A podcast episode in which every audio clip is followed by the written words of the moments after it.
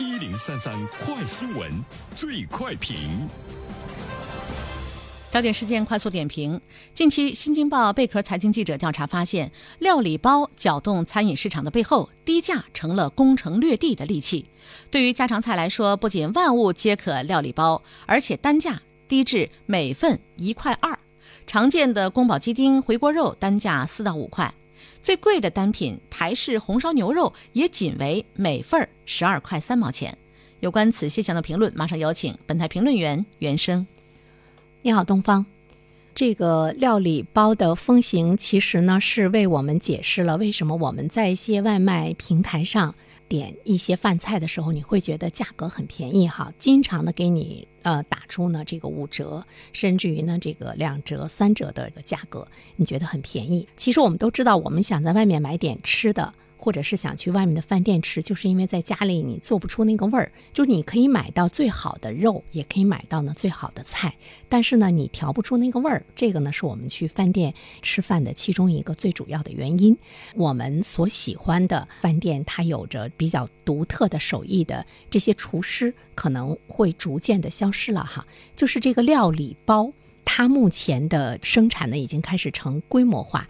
商家来讲，他只要准备好肉，准备好菜，把这个料理包往上面一撒，啊，搅拌一下，那么之后呢，再加热，马上呢就能够端上桌来。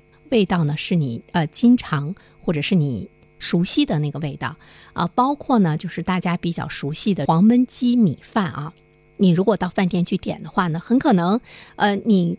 跟朋友聊天还没聊几句呢，哎，这个饭就上来了。在传统的来说呢，我们会觉得把鸡炖一炖呢，你要把这个土豆炖到里面啊，是不是需要一些时间？但是你会觉得还没有反应过来，那么呃，这盘菜已经上来了。或许呢，你会想到说，哎，他也许是前一天。准备好的或者怎么样，但是我们传统的概念中，我们可能在家里是拒绝来吃这个剩菜的哈，因为黄焖鸡米饭它的料理包已经批量化的生产，饭店来讲，只要买了这个料理包，鸡肉啊、土豆啊，很多天以前已经都是准备好的。不单单是线上的这个外卖，包括线下的一些知名的品牌，比如说什么这个华莱士啊、吉野家呀等等，那么他们呢也都是呢在用呢这个料理包。现在的这个料理包的需求量，其实从一五年开始就一直在上升。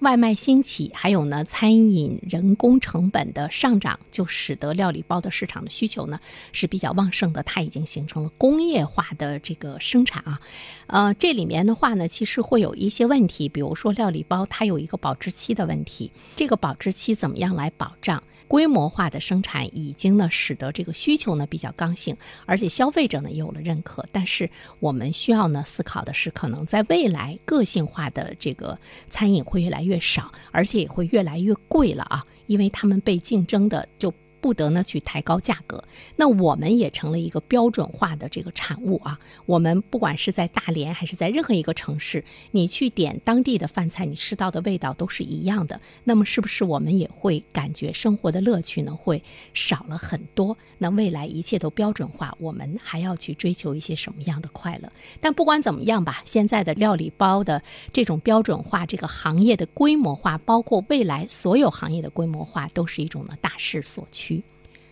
呃，人生的乐趣可能会少一些了。好了，东方，好的，感谢原生。